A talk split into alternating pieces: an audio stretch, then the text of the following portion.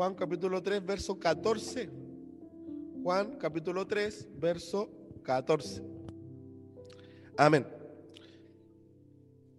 Juan capítulo 3, verso 14 dice así, y como Moisés levantó la serpiente en el desierto, así es necesario que el Hijo del Hombre sea levantado para que todo aquel que en él cree no se pierda, mas tenga vida eterna. Hoy día vamos a iniciar con este primer tema.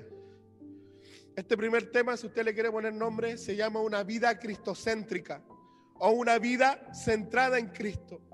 Y yo te quiero preguntar, ¿en qué está centrada tu vida? ¿O en qué gira tu vida? El sistema solar tiene un centro, ¿cierto? Los planetas giran en torno a algo, en torno al Sol. La ciencia también descubrió que el Sol no está quieto tampoco, sino que todo el sistema solar viaja a una velocidad enorme alrededor de la galaxia, de la Vía Láctea.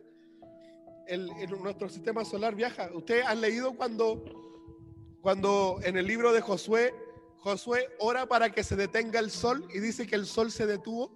Y uno dice, claro, en, en la antigüedad pensaban que el sol giraba en torno a la tierra, pero yo digo, una vez más la Biblia tuvo razón porque eh, realmente el sol se detuvo porque se descubrió hace algunos años atrás que el sol gira, va viajando a gran velocidad y los planetas giran alrededor junto con el sol, alrededor del centro de la Vía Láctea, van girando así. Entonces realmente el sol se detuvo, o sea, cuando Josué oró para que el sol se detuviera, no tan solo se detuvo el sol, sino que se detuvo toda la galaxia cuando eh, Josué oró. Fue, eso es tremendo. Nosotros vemos que todo gira en torno a algo. Tú, cuando ves la ciencia, las células tienen un núcleo, tienen un centro. Sean nucleadas o anucleadas, siempre tienen un centro. Los átomos tienen un centro. Incluso las partículas subatómicas tienen un centro. Todas las cosas que existen tienen un centro. Nada es cuadrado, todo es redondo. Y todo está y, todo tiene una parte central. Lo mismo nuestras vidas. Nuestras vidas tienen un centro. Nuestras vidas tienen algo en lo que en, torno, en lo que giran. Y nosotros cuando leemos la Biblia podemos ver que el tema central de la Biblia no es el hombre. El tema central no es la creación. El tema central no es eh, ninguna otra cosa, solamente el tema central. Nosotros podemos ver que el tema central de la Biblia, desde el principio, ¿cuál es? Cuando en Génesis 1 la Biblia dice, en el principio, ¿qué dice? Creó Dios los cielos y la tierra en el principio habla de Dios. a lo largo de toda la Biblia habla de Dios. Y al final de la Biblia, en el último capítulo, termina Jesús hablando diciendo, ciertamente vengo en breve. La Biblia entera habla de Dios, habla de Jesucristo. Y nosotros podemos ver que el tema central de la palabra es Dios. El tema central no es el hombre y cómo Dios viene a, salvar al hombre, sino cómo Dios se da a conocer al ser humano, cómo Dios se manifiesta a través de las cosas creadas. Y aquí nosotros vemos que Jesús en esta conversación, en Juan capítulo 3, verso 14, menciona, es Jesús hablándole a un hombre llamado Nicodemo. Y Jesús le dice a Nicodemo, así como la serpiente fue levantada en el desierto, ¿a qué está haciendo referencia Jesús allí? Está haciendo referencia a más de mil años atrás cuando el pueblo de Israel estuvo en el desierto. Y cuando estaba en el desierto, el pueblo de Israel pecó muchas veces. Y, y, a causa del pecado, la palabra dice que una de las cosas que le ocurrió al pueblo Una de las cosas que le ocurrió al pueblo fue que aparecieron serpientes mortíferas, serpientes venenosas, que mordían a la gente a causa de que habían murmurado contra Dios. ¿Y por qué Dios fue tan duro ahí? Porque esa gente vio a Dios con sus propios ojos. Ellos vieron abrirse el mar, ellos vieron cómo caía pan del cielo, ellos vieron la columna de fuego, vieron la columna de nube, vieron los prodigios, vieron las señales en Egipto y aún así no querían creer. Por lo tanto, a causa de su incredulidad, ya Dios no tuvo más paciencia porque a ningún otro hombre, ninguna otra generación conoció a Dios como la conoció la generación de Moisés en el desierto. Nadie más tuvo la oportunidad de ver maravillas tan grandes como la que vio la generación de Moisés en el desierto. Por lo tanto, al no creer, las consecuencias fueron más duras. Y la mordedura de la serpiente, y la gente estaba muriendo a causa de eso, y Dios le habla a Moisés, y, Dios le dice, fabrícate una serpiente de bronce y ponla sobre un madero, sobre un madero. Algunos dicen que es sobre una cruz. Ponla sobre un madero. Y cualquiera, y por eso que los, científicos, los, médicos tienen un logo, ¿cierto? Que con una serpiente alrededor de, de una madera, ¿cierto? Porque habla de sanidad. Porque todos los que miraban la serpiente de bronce eran sanados de la mordedura de la serpiente. ¿Ya? Entonces, eh, Moisés construyó eso. Entonces Jesús hace referencia a eso, diciendo de que así como la serpiente fue levantada en el desierto, así es necesario que el Hijo del Hombre, está hablando de Jesús, de que Él mismo sea levantado para que todos los que en Él creen no se pierdan, más tengan vida eterna. ¿Por qué? Porque la mordedura de la serpiente simbolizaba el pecado. Lo que causa el pecado en nuestra vida, que es la muerte, es la destrucción, ¿cierto? no destruye, carcome nuestras vidas como un veneno, como una mordedura. Por lo tanto, todos los que miran a Jesús, todos los que hacen de Jesús su centro, son salvos. Y no tan solo salvos, dice, tengan vida eterna. Y a mí me, me llama mucho la atención cuando dice vida eterna, porque no dice sean salvos. Porque si fuera solo salvación, es fácil. ¿Cuál es la diferencia entre la salvación y la vida eterna? La diferencia es que la salvación es el momento, es el suceso. La salvación es el momento en que Dios te saca, te perdona todos tus pecados y te libra del infierno, te saca del infierno y te traslada a su reino. Pero la vida eterna es diferente. La vida eterna dice, no sé si alguien puede buscar rápidamente, Juan capítulo 17, verso 3. De ahí el apóstol Juan define lo que es la vida eterna, que es diferente a simplemente ser salvos. Y es por eso que yo te puedo preguntar, ¿eres salvo? Eli, ¿tú eres salva? Pero es diferente si yo te pregunto, ¿tú tienes la vida eterna? Porque no es lo mismo. No es lo mismo si yo te pregunto, ¿eres salvo o tú tienes la vida eterna? ¿Qué es la vida eterna? ¿Alguien lo encontró? ¿Qué dice?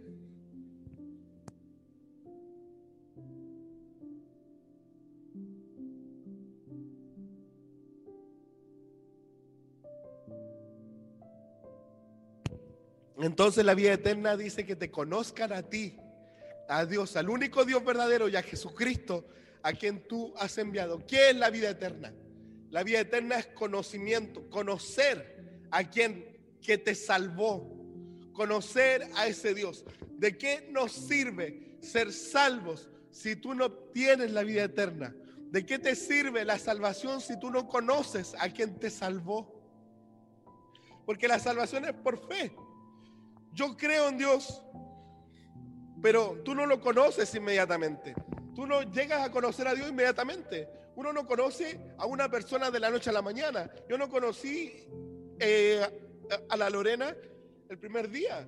Uno va conociendo a la Lorena a través del, tiempo. Uno va conociendo a la persona a través del tiempo.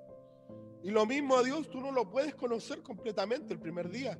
Tú el primer día quizás vas a saber su nombre, el primer día vas a saber lo más superficial de la persona. Y tú lo crees. Y es lo mismo con Dios. Tú cuando llegaste a Cristo conociste que Él murió por ti, que te amó, que te perdonó. Pero eso no es conocer a Dios.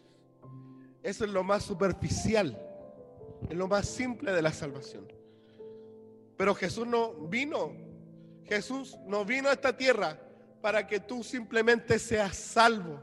Jesús vino a esta tierra a morir en un madero y fue desangrado por nuestros pecados, no para salvarte del infierno, sino para que tú le conozcas, para que tú tengas una relación viva y continua con Él. De nada sirve de que Jesús haya muerto por ti y que tú hayas creído en Él si tú no le conoces. Haces vana la cruz de Cristo si tú no dedicas tu vida a conocer a Cristo. Si el centro de tu vida no es conocer a Jesús o el objetivo de tu vida no es conocer a Jesús, entonces en vano murió Jesús por ti. Porque el objetivo central de lo que él quería no era simplemente rescatarte del pecado o que tú dejaras de pecar, sino era que tú le amaras. ¿Cómo puedes amar a alguien que no conoces? Una vez una chica estaba orando al Señor y le decía, Señor, yo quiero amarte más, ayúdame a amarte, ayúdame a amarte. Y Dios le responde y le habla y le dice, el problema no es que no me ames, le dice. El problema es que no me conoces, le dice el Señor. Y eso está en la Biblia, porque Dios siempre habla conforme a su palabra. Primera de Juan capítulo 4, verso 8, ¿qué es lo que dice? El que no ama no ha conocido a Dios porque Dios es amor. ¿Cuál es el problema de la persona que no ama? Que no conoce. Es simple. Y ese es el problema de todos nosotros. Por eso que la Biblia dice, ahí mismo dice, que dice, en el verso 19, dice que nosotros le amamos a Él porque Él nos amó primero. O sea, Él se dio a conocer primero. Él se mostró primero y como nosotros le conocimos, empezamos a amarle. Entonces, ¿cómo puedes tú amar a Dios si pasas poco tiempo de comunión con Él? ¿Cómo podemos amar a Dios si yo priorizo otras cosas más que estar con Él o que servirle? El conocimiento de Dios se da a través de varias formas. El conocimiento, yo puedo ir conociendo a Dios a través de la palabra, principalmente a través de la palabra. Esa es la base de todo. A través de la oración y a través de la obediencia. Y de la obediencia va ligado con los padecimientos. Cuando tú sufres por obedecer a Dios, tú le conoces más íntimamente. Por eso que el apóstol Pablo y los grandes hombres que aparecen en la Biblia conocieron tan profundamente al Señor porque ellos sufrieron también. Cuando tú sufres por causa de la obediencia o por causa de estar buscando a Dios, tú empiezas a conocerle.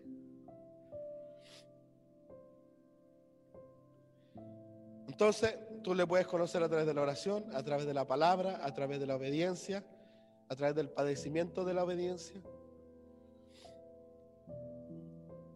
a través de un mensaje o, a través de otra persona, ¿cierto? Alguien te puede hablar y Dios se puede manifestar a través de la persona, a través de un culto, ¿cierto? Hay varias formas en las que tú puedes ir conociendo a Dios, pero lo básico es a través de la palabra y la oración. Eso es lo básico. La Biblia dice también que el que guarda los mandamientos, esa persona conoce a Dios.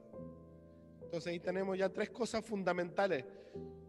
Lo demás puede ser a través de sueños, puede ser a través de una persona que te hable, puede ser, pero esos son sucesos.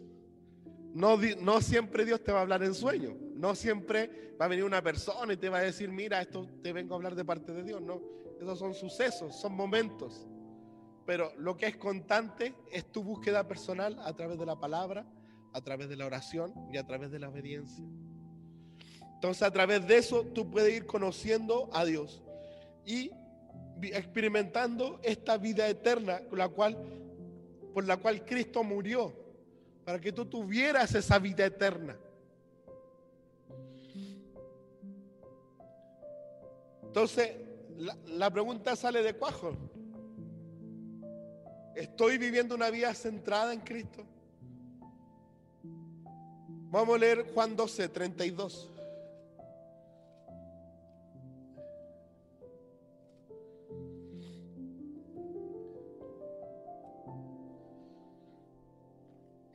Juan 12, 32 dice, y si yo y yo si fuere levantado de la tierra, a todos atraeré a mí mismo. Qué tremendo, qué fuerte eso. Si yo fuere levantado de la tierra, está hablando de ser crucificado. Por eso que la serpiente de bronce fue puesta en un madero. Era el madero en el cual Cristo iba a morir. Si fue totalmente profético esa señal de Moisés. Él para traer, Él para volverse el centro de nuestras vidas o llamar la atención de nuestras vidas. Él fue crucificado para que Él tomara el centro de nuestra vida. Ahora, ¿cómo yo puedo saber si Cristo es el centro de mi vida o no? Porque nosotros vemos que dentro Cristo o Dios, nosotros vemos que la creación alaba a Dios. Dice que todo lo que existe, todo lo que respira, alaba su nombre. Los animales, las plantas, los planetas, todo le obedece. El mar le obedece el viento. Cuando Jesús mandó a parar el mar y el viento, todo lo obedece. Pero el único que no lo obedece, o el único que no tiene a Dios como el centro, es el ser humano. Los ángeles le obedecen. Hasta Satanás le obedece. Hasta los demonios tiemblan. Ante, pero el único que, no, que tiene totalmente irreverencia ante Dios es el ser humano. De hecho, podemos estar aquí y nuestro corazón puede estar en otro lado. Porque muchas veces nosotros somos totalmente irreverentes delante de Dios.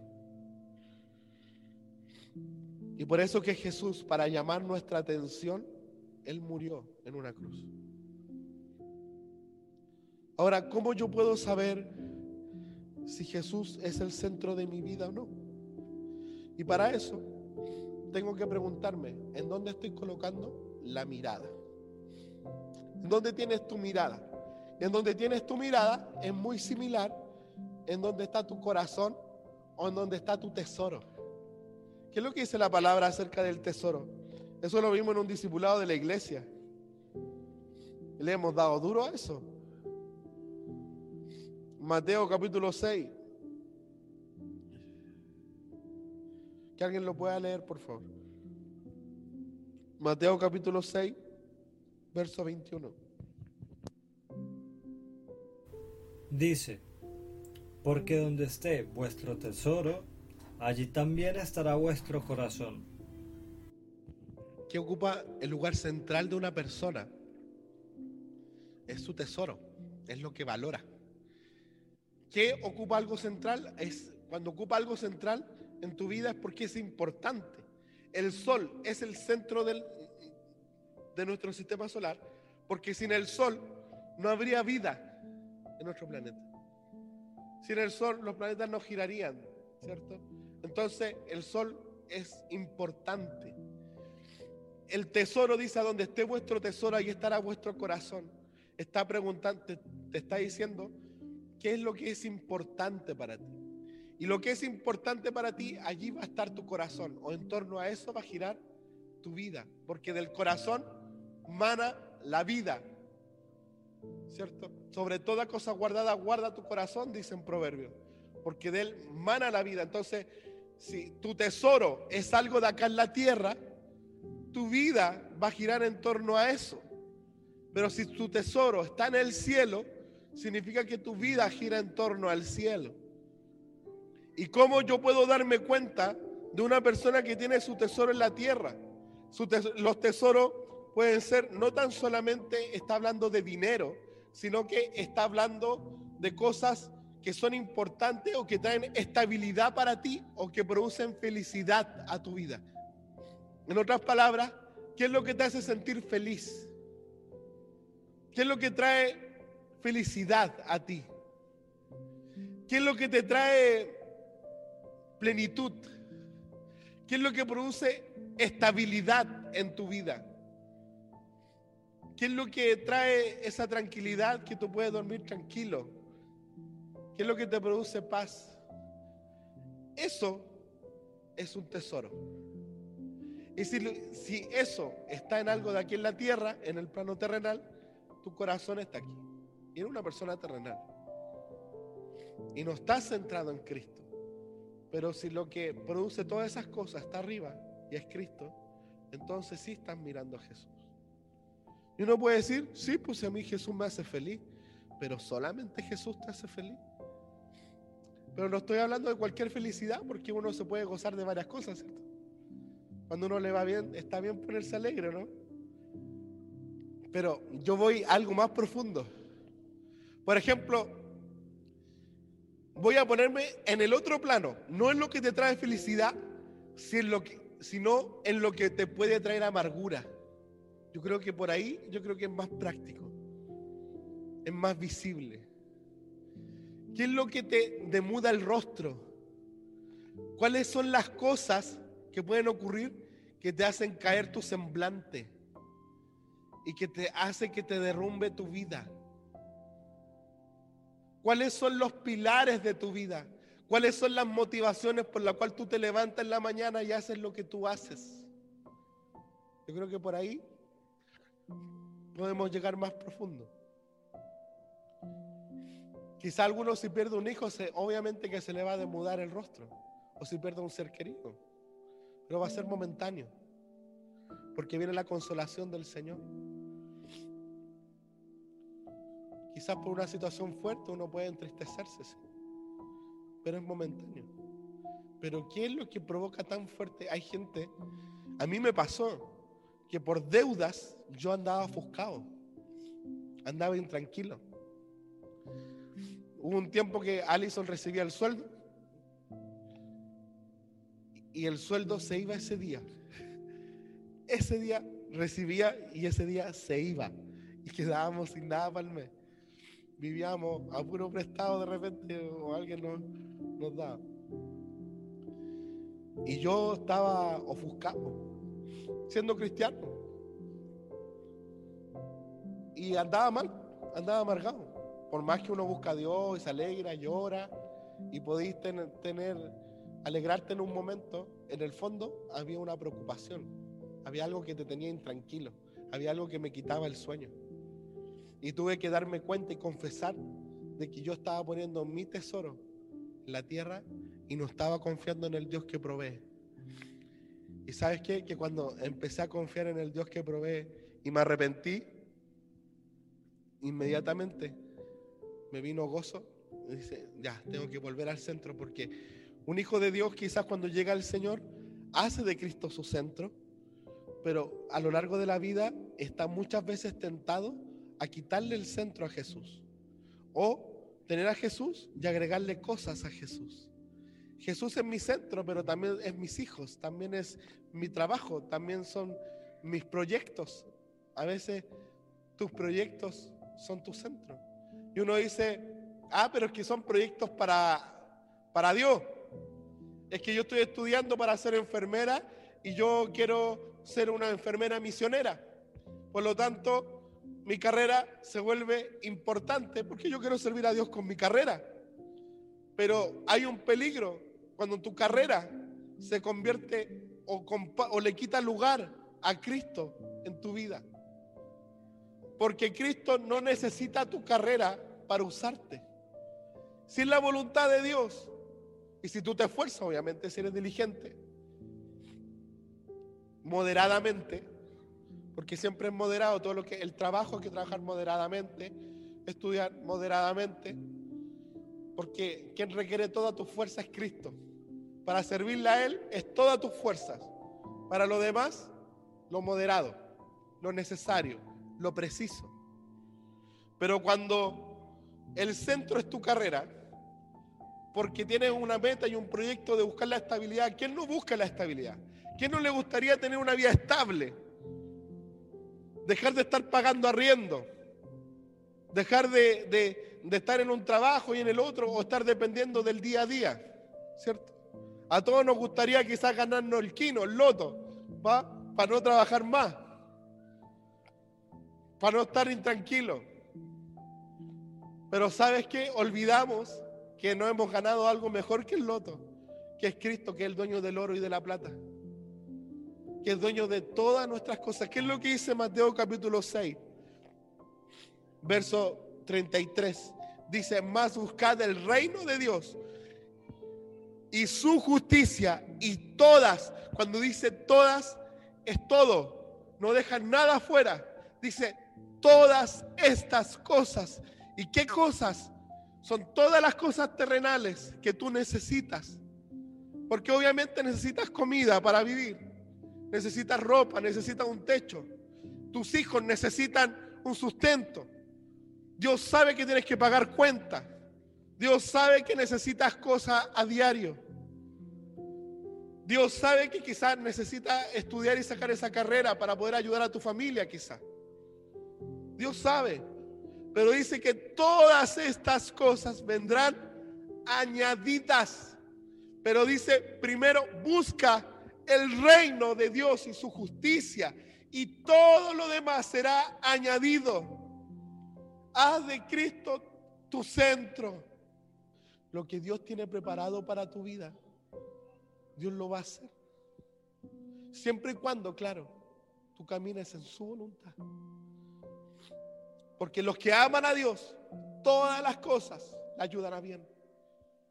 Cuando tú amas a Dios y tomas decisiones por querer agradar a Dios, quizás eso te trae consecuencias, pero tu centro es Dios y tú quieres agradarle a Él, eres capaz de quedar mal en tu trabajo, puedes quedar mal con los estudios, puedes quedar mal con tus padres, puedes quedar mal con tus amigos, pero si tu centro es agradar a Cristo y darle la gloria a Él, y tú sientes que tú a Él no le puedes fallar, entonces Dios arregla tus pasos.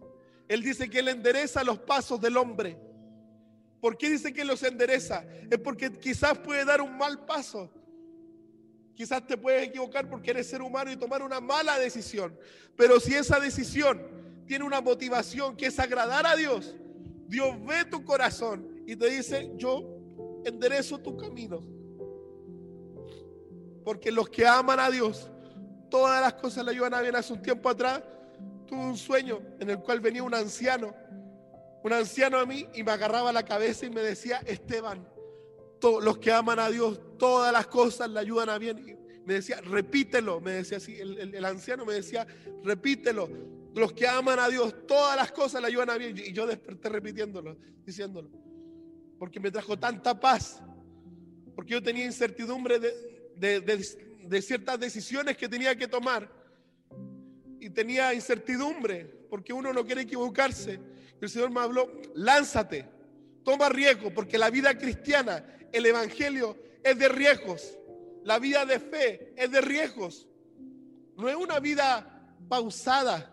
La vida cristiana es, no sé si decirle extrema, no sé si decirle es intensa. El Evangelio es intenso. El Evangelio no es pasivo. El Evangelio no es de estar sentado y de vivir una vida recatada. Porque para el pecado, cuando vivíamos en el mundo, vivíamos intenso. No sé, para el pecado éramos intensos. Para pecar le dábamos para todo. Pasaría la fiesta hasta, hasta tarde. Pero para ir a la iglesia no, es que me puedo enfermar. No, es que es peligroso de noche. Pablo decía, lo que yo vivía en la carne, en otras palabras, como yo actuaba antes de conocer a Cristo, yo sigo actuando con la misma fuerza, pero ahora en la fe. Por eso Pablo decía, lo que yo vivía en la carne, ahora lo vivo en la fe del Hijo de Dios. O sea, si antes yo era intenso para pecar, ahora yo soy intenso para servirle. Pablo decía, yo antes yo perseguía a los cristianos y los mataba, ahora yo salvo y gano gente para Cristo. Él era jugado y siguió siendo jugado, él no cambió eso. Tú tienes que seguir siendo jugado. Si tu centro es Cristo, tú no vas a tener reparo en quedar mal con la gente, con tal de agradarle a Él. Pero si tu centro es quedar bien con algo, va a constantemente fallarle a Jesús. Porque nadie puede servir a dos señores. Porque amará al uno y despreciará al otro. Si hay alguien que tú desprecies, que no sea Jesús. Jesús te, te despreció a ti. Hermano, nosotros éramos nada. La Biblia dice que Dios cogió a los viles, a los menospreciados, a los que no era, ¿cierto? ¿Quiénes somos nosotros? un montón de barro mezclado con agua, con un poco de, del soplo del Señor, y, y eso fuimos nosotros. Porque Dios escogió a lo débil y a lo menospreciado del mundo, ¿no? Pero Dios nos amó, nos escogió un especial tesoro, ¿no? Dijo que éramos su especial tesoro y Él derramó su sangre por nosotros. Somos totalmente amados. Cuando éramos menospreciados y desechados, había esperanza, Dios nos dio esperanza. El Señor nos amó y lo entregó todo por nosotros y nos amó intensamente, porque ese evangelio intenso que Dios nos, llama a vivir, Él lo demostró. Él fue intenso con nosotros. Porque no simplemente nos salvó, sino que no simplemente murió, porque podría haber venido y morir nomás, pero murió de la peor muerte. Fue desangrado totalmente, su cara fue desfigurada cuando la Biblia, algunos dicen que ¿cierto que a Jesús, cuando en su último día antes que lo mataran, él, él tuvo la entrada triunfal en Jerusalén, ¿cierto? Un montón de gente salió a recibirle. ¿Y por qué a los tres días después la misma gente lo escupía, lo desconocía? ¿Saben por qué? Algunos dicen que es porque la gente no sabía a quién estaban crucificando porque había sido tan deformado el rostro de Jesús que la gente veía un trozo de carne nomás. La gente veía un rostro que no era rostro, hinchado, desangrado, deformado por los golpes. Por eso que en Isaías 53 dice que no había parecer en él como raíz de tierra seca. ¿Por qué? Porque su rostro fue deformado a causa, dice la Biblia que fue molido a causa. Entonces la gente miraba a alguien que no era el Cristo que ellos habían recibido. No sabían quién era. Y más encima había, estaba acompañado de dos ladrones. Entonces decían, este era un ladrón más. Y eso Dios nos amó intensamente. Vamos a ir a Hebreos capítulo 12. Voy a pedir que alguien lo pueda leer. Hebreos capítulo 12, 1 y 2. Por tanto, nosotros también, teniendo en derredor nuestro tan grande nube de testigos, despojémonos de todo peso y del pecado que nos asedia, y corramos con paciencia la carrera que tenemos por delante, puestos los ojos en Jesús, el autor y consumador de la fe, el cual por el gozo puesto delante de él, sufrió la cruz, menospreciando el oprobio, y se sentó a la diestra del trono de Dios. Amén. Dice, puesto los ojos en Jesús. Entonces, hemos visto ya varios síntomas, ¿cierto? Lo que te puede demudar el rostro, lo que te puede hacer caer semblante, con quién tú, a, a quién tú quieres agradar o quién no estás dispuesto a romper compromiso, ¿cierto? ¿Por qué a Dios sí lo puedo decir no mañana?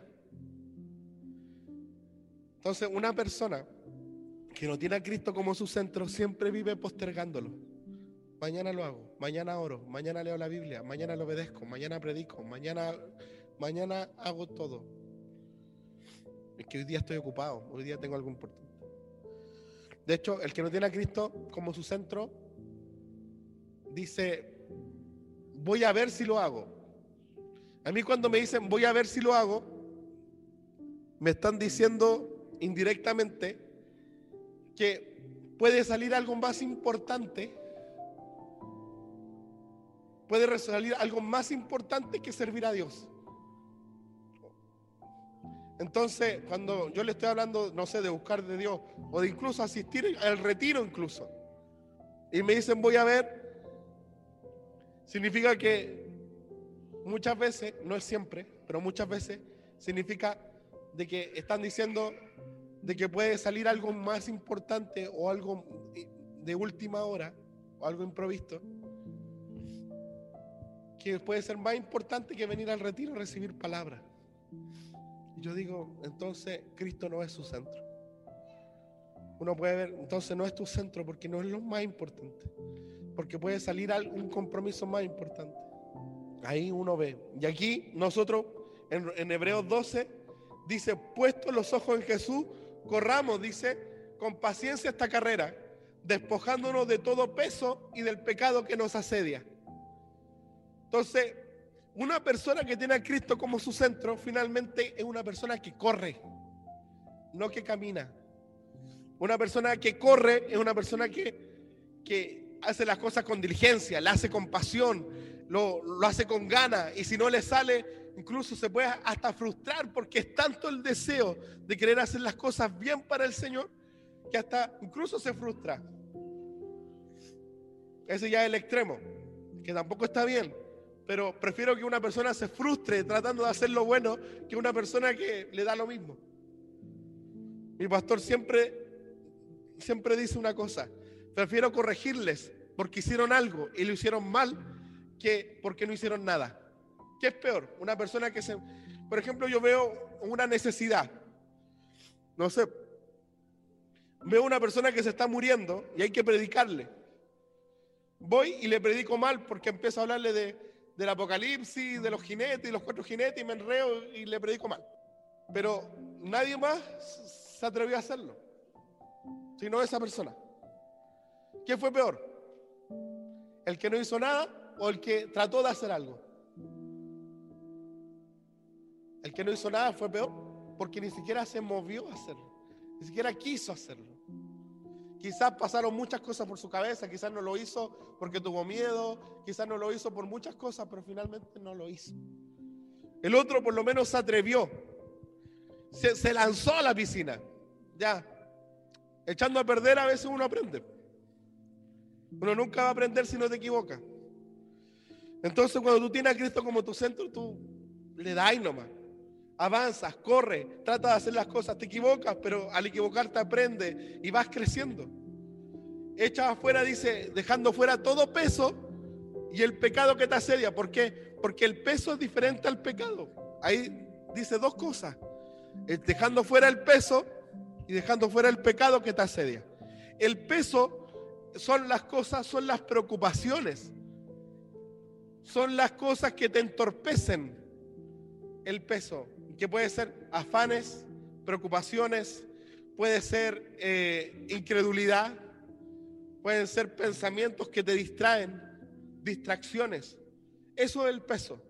Pero el pecado, bueno, no tengo por qué decirle, cualquier otro pecado te va a asediar. Pero a mí me llama la atención que dice el pecado que te asedia. El asedio, ¿ustedes saben lo que significa?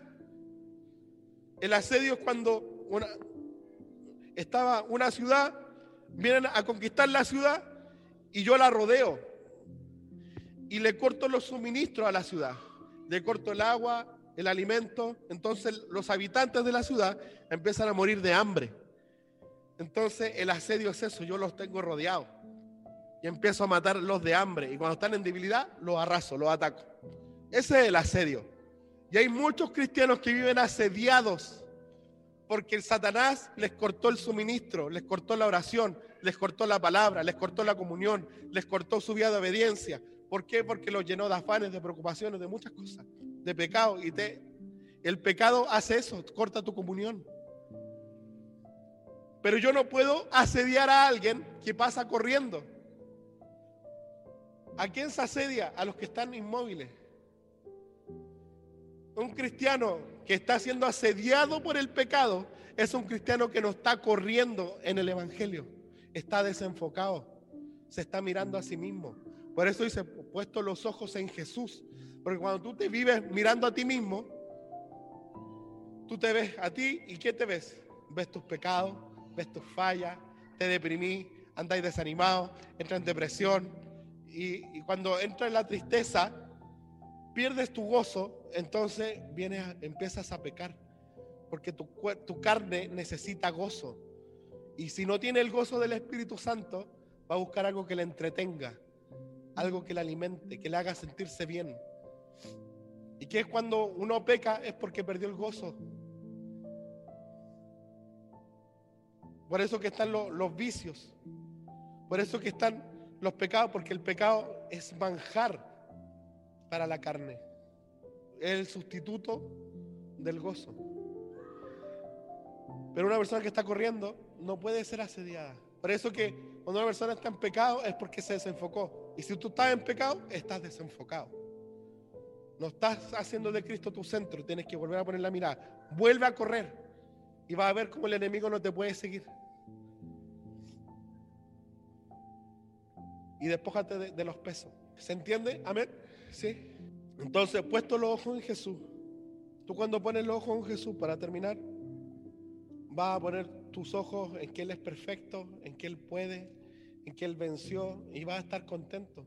No significa que no vas a pecar, porque es imposible, no hay nadie que no peque. Yo peco, yo peco, tú pecas, Él peca, vosotros pecáis, todos nosotros pecamos. Muchas veces hasta el pastor es más pecador, el más pecador de la iglesia a veces. Pero